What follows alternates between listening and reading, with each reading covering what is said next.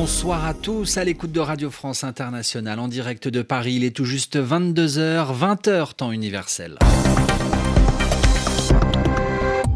Adrien Delgrange. Et bienvenue à tous dans votre journal en français facile. Je suis accompagné de Mehdi Medeb ce soir pour vous le présenter. Bonsoir Mehdi. Bonsoir Adrien, bonsoir à tous. À la une de ce dimanche 9 septembre, l'appel au calme de plusieurs dirigeants allemands après la mort d'un jeune homme hier soir dans la rue. Il aurait été tué par deux hommes afghans. En Irak, nous nous intéresserons à la situation dans la ville de Bassora où la population est toujours en colère contre le gouvernement. Sur le continent africain, en Ouganda, il dénonçait la corruption au sein de la police. Muhammad Kirumira, lui-même policier, a été assassiné. Et puis nous parlerons football. Grâce à Kylian Mbappé, l'équipe de France mène à l'heure actuelle 1 à 0 contre les Pays-Bas. Voilà pour les titres. Bienvenue à tous. Les journaux, les journaux en français facile.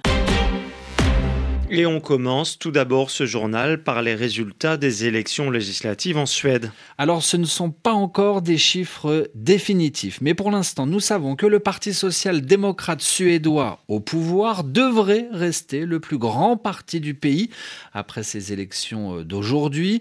Alors ce parti obtiendrait entre 25 et 26 des voix. Le parti anti-immigration des démocrates de Suède serait lui crédité de 16 à 10 19% des suffrages. Et puis enfin, les conservateurs pardon, obtiendraient entre 17 et 18% Toujours en Europe, en Allemagne, à présent deux semaines après les violences dans la ville de Chemnitz, des rassemblements organisés par l'extrême droite avaient dégénéré. Eh bien, hier soir, dans l'État régional de Saxe, un jeune homme allemand est mort dans une bagarre et deux Afghans sont mis en cause. Ils ont été arrêtés. Du coup, la situation reste tendue dans le pays. Pascal Thibault nous appelle de Berlin. Plusieurs centaines de personnes se sont rassemblées dimanche soir dans les rues de Köthen à l'appel de groupuscules d'extrême droite. La manifestation était présentée comme un hommage aux jeunes Allemands morts samedi soir dans cette petite ville de Sachsen-Anhalt après une altercation avec deux réfugiés allemands. Mais le rassemblement avec diverses prises de parole s'est transformé en meeting politique improvisé pour dénoncer la criminalité reprochée aux migrants et la politique d'Angela Merkel. La police était présente en force, les responsables politiques locaux et régionaux avaient lancé des appels au calme, craignant des échauffourées comme celle des deux dernières semaines à Chemnitz. Une fois de plus, la réaction des mouvements d'extrême droite sur le net a été très rapide, comme le montre la manifestation organisée 24 heures après les faits. Ces derniers restent encore à éclaircir. Une altercation avait d'abord eu lieu entre trois Afghans avant que deux Allemands, deux frères, ne s'approchent. On sait qu'un des réfugiés est poursuivi par la justice pour coups et blessures. Le frère de la victime est un sympathisant néo-nazi connu des services de police. Pascal Thibault, Berlin RFI. On s'intéresse à présent à ce qui se passe à Bassora, la ville pétrolière du sud irakien. Bassora, Mehdi, connaît un retour au calme depuis hier samedi, mais les violences qu'elle a connues cette semaine ont considérablement affaibli le Premier ministre Al-Abadi. Les manifestants de Bassora ne veulent pas abandonner leurs revendications et la colère est profonde au sein de la population. C'est ce que nous explique Louloua Al-Rachid, chercheur à Paris et Beyrouth. Elle est spécialiste de l'Irak et répondait aux questions de Jean-Baptiste Marot à la mi-journée sur RFI. Bien avant 2003, le sud de l'Irak, et notamment Bassora, est une ville qui a souffert énormément de tous les conflits, de toutes les guerres répétées que l'Irak a connues depuis le début des années 80. La ville a été dévastée par la guerre Iran-Irak. La ville a été également dévastée par euh, la guerre du Koweït. C'est véritablement une région sinistrée depuis le début des années 80, une région qui connaît une explosion démographique très importante et une région où il n'y a pas eu de reconstruction. Il n'y a jamais eu de retour à la normale. C'est une ville qui est décrépite, qui est sinistrée. Les, déchets dans les rues de Basra, l'eau potable n'existe pas, l'électricité est dans un état lamentable, et c'est une ville qui euh, le vit d'autant plus euh, douloureusement qu'elle est véritablement au cœur de la richesse pétrolière de l'Irak. C'est une ville où sont concentrées 60% des réserves pétrolières du pays. C'est une ville, euh, si la ville de Bassora s'arrête, tout l'Irak s'arrête. Le pays est en panne.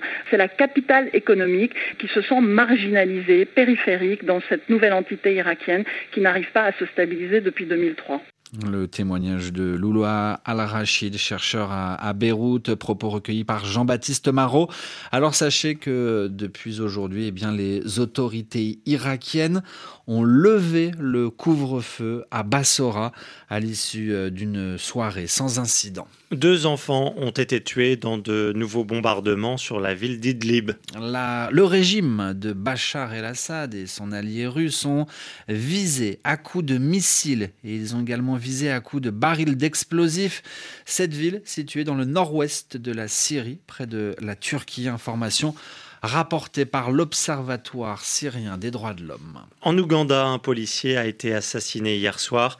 Et aujourd'hui, les hommages se multiplient. Le porte-parole de la police assure que tous les moyens seront mis en œuvre pour retrouver les responsables de cet assassinat, mais certains au sein de la population expriment déjà des doutes. Des doutes. Mohamed Kiroumira dénonçait depuis longtemps la corruption au sein de la police et il se disait menacé de mort. Explication et précision, Anne Kantner. Mohamed Kirumira s'était attiré le soutien de nombreux Ougandais, non seulement en dénonçant la corruption au sein de la police, mais aussi en faisant arrêter plusieurs de ses collègues qui, selon lui, méritaient d'être traduits en justice, ou encore en défendant le droit des médias à accéder aux audiences lors de procès sensibles. Mohamed Kirumira était suspendu de ses fonctions depuis le début de l'année pour différentes raisons comme abus de pouvoir ou torture, des accusations pour lesquelles il n'a pas été jugé et que certains défenseurs des droits de l'homme ont du mal à prendre au sérieux. Ces derniers mois et ces dernières années, plusieurs responsables de la police ou personnalités publiques ont été assassinés et les affaires jamais élucidées. La police fait l'objet de très nombreuses critiques, à tel point que le président Mousseveni a limogé en mars le chef de la police. Depuis, la rhétorique a changé, les forces de l'ordre se sont engagées à mettre fin à la torture. Mais comme le souligne une ONG américaine, il reste beaucoup à faire pour que la police soit véritablement au service des citoyens en Ouganda. Anne Kantner. Et puis toujours sur le continent africain, cette information qui vient de nous parvenir d'après l'agence Reuters, le président soudanais Omar al-Bashir a ordonné il y a quelques instants la dissolution du gouvernement. Omar al-Bashir justifie cette décision par la nécessité de régler la situation économique. Place tout de suite, Adrien, au mot de l'actualité. En l'occurrence, baby boom, tel est le mot de l'actu qui a retenu l'attention aujourd'hui d'Ivan Amar.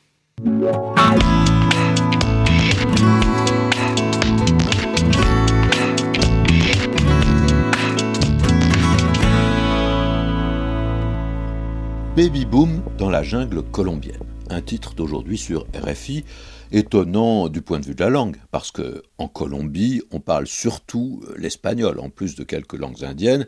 Baby boom, bien entendu, c'est une expression anglaise. Mais pendant plus de 50 ans, quand les FARC menaient une guérilla qui les opposait au pouvoir colombien, les militantes, les femmes liées à ce mouvement, n'avaient pas le droit d'avoir d'enfants.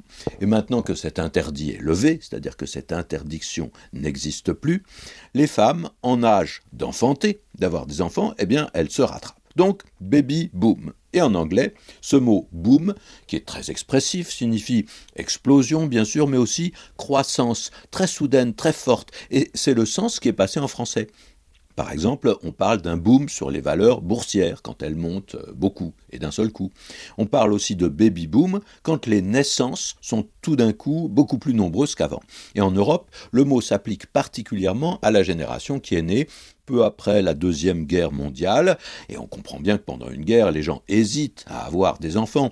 La situation n'est pas favorable, les hommes souvent sont au front à la guerre, même quand ils n'y sont pas, avec les permissions, bah, on se doute bien que ce n'est pas le moment, on fait attention. Mais juste après la guerre, quand on a l'impression qu'une longue période de paix s'ouvre, on se laisse aller avec plus d'optimisme et de confiance. Il faut ajouter à cela que ce baby-boom de la fin des années 40, début des années 50, a succédé à un autre, parce que après la Première Guerre mondiale, dans les années 20, on avait eu la même chose. Donc il y avait une grande partie de la population qui avait entre 20 et 30 ans, dans les années qui ont suivi 1945, toutes les conditions étaient réunies pour qu'on procrée allègrement. Un tout dernier mot de football après ce mot de l'actu retenu par Yvan Amar. C'est l'égalisation à l'heure actuelle au Stade de France. L'équipe de France face aux Pays-Bas, un partout à l'heure actuelle. Merci à vous d'avoir écouté ce journal.